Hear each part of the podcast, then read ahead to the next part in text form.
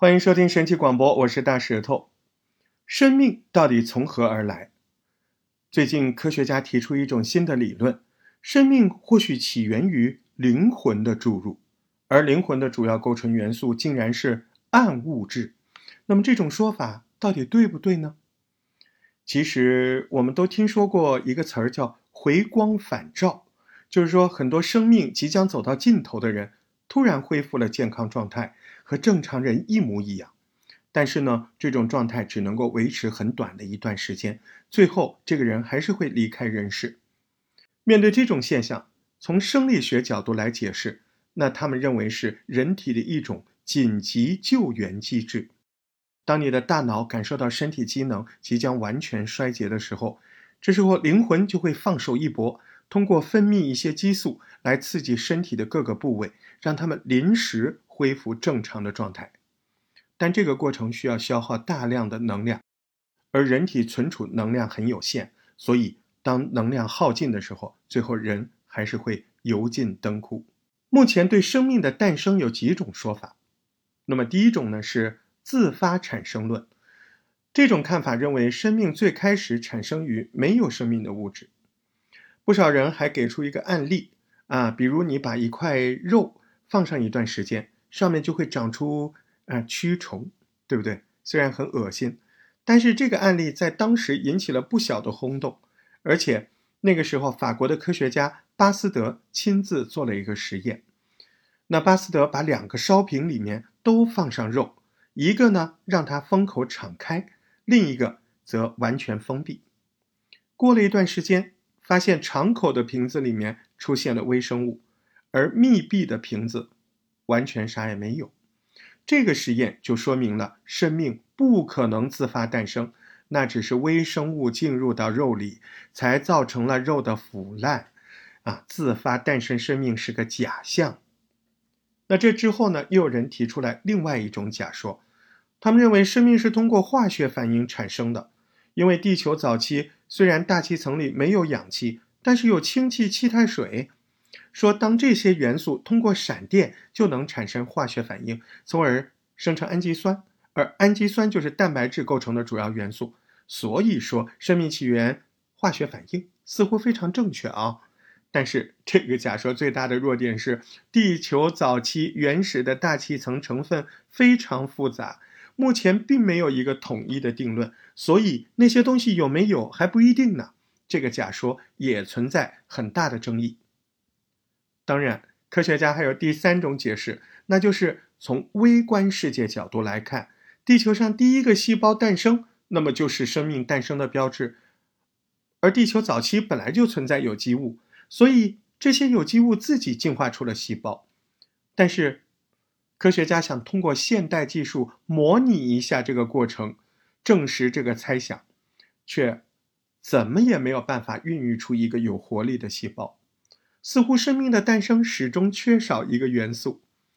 那么这个元素难道就是灵魂吗？Amazing！欢迎收听大石头神奇广播。Amazing！我们知道世界上的万事万物都是由基本粒子构成的，比如质子、中子、电子、光子。这些基本粒子虽然都很小很小，但是它们可以分成两类。呃，第一类呢是以实体形式存在的，比如电子就属于这一类。我们也把这类电子叫做费米子，这样的粒子以实体形式存在。而另一种呢就不是实体了。而是一种能量形式的存在，比如光子就属于这一种。这些种类的粒子也叫玻色子。我们身处的这个世界相当奇妙，蕴藏着无穷的奥秘。也许说起来让人很费解，宇宙学家要探究宏大的宇宙中的奥秘，却必须要从研究微观的粒子世界开始。在微观的粒子世界里。玻色子和费米子是粒子物理学经常出现的两个名词，不是专业搞物理的几乎没有几个人说清楚它们到底是什么。我们今天就来聊聊吧。玻色子呢，是以印度物理学家萨特延德拉纳特波色他的名字来命名的。呃，费米子是意大利物理学家恩里克·费米的名字命名的。也许你不知道，在微观粒子世界里，像电子、夸克这样的粒子，它们除了质量之外，还有其他决定它们和另外的粒子间相互作用的性质。这当中最重要也是最奇妙的一个性质，就是粒子的自旋，自己旋转。顾名思义，粒子的自旋就是自转，就像地球的自转一样。但是，不同粒子的自旋又存在着关键性的区别。而这些区别深刻地影响着宇宙中物质的行为方式。嗯，所有的电子的自旋都是完全相同的，都是二分之一个单位。可是，另外一些粒子的自旋是一个单位，呃，或者有些粒子的自旋是三分之二个单位，并且以二分之一个单位的幅度递增。当然，有些粒子没有自旋。这些没有自旋的被称为自旋为零的粒子。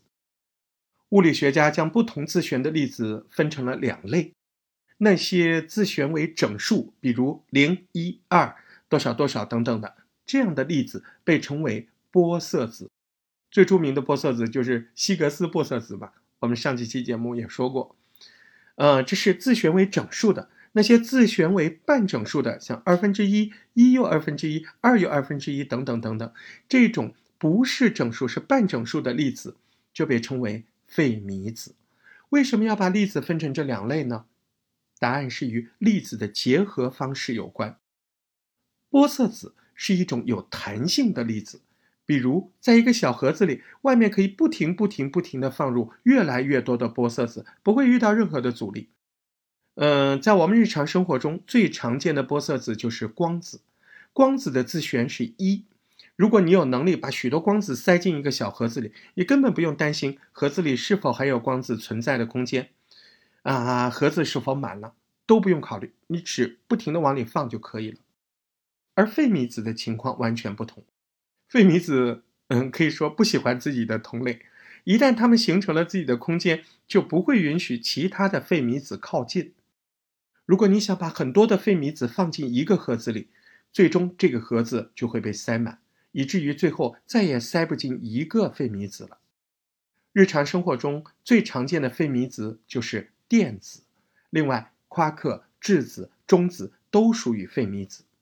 费米子的排布规律对我们的世界产生了深远的影响，所以人们依据这些排列建立了化学这门学科。著名的泡利不相容原理，至今仍然发挥着巨大的作用。但是迄今为止，人们对生命起源的探索，其实都过于关注费米子了，因为我们始终认为生命的诞生必须是实体形式存在的。但是根据量子力学的研究，我们的生命其实内部虽然存在大量费米子，但是却离不开玻色子。也就是说，生命的组成除了需要质量，还需要能量，而这个能量难道就是灵魂吗？根据目前科学家的研究，其实费米子之间无法直接联系，要建立这种关联，必须通过玻色子来进行。这意味着电子和电子之间其实必须要借助于类似光子这样的能量粒子，才能完整的组合在一起。形成一个具有生命形态的宏观事物。可是，我们放眼当前人类所有发现的玻色子，你会发现，似乎只有暗物质这个东西能够解释生命的起源问题。因为暗物质虽然看不见，但是宇宙中暗物质的存储量是普通物质的四倍还要多。所以，生命的诞生不仅需要基本费米子进行组合。还需要暗物质这种类似于玻色子的能量来协调，而暗物质或许就是灵魂构成的主要元素。当然了，以上的言论目前尚未证实，仅仅是一种假说，一种猜测。不知道今天听了节目的朋友怎么看？欢迎你评论区留言，我们下次再见。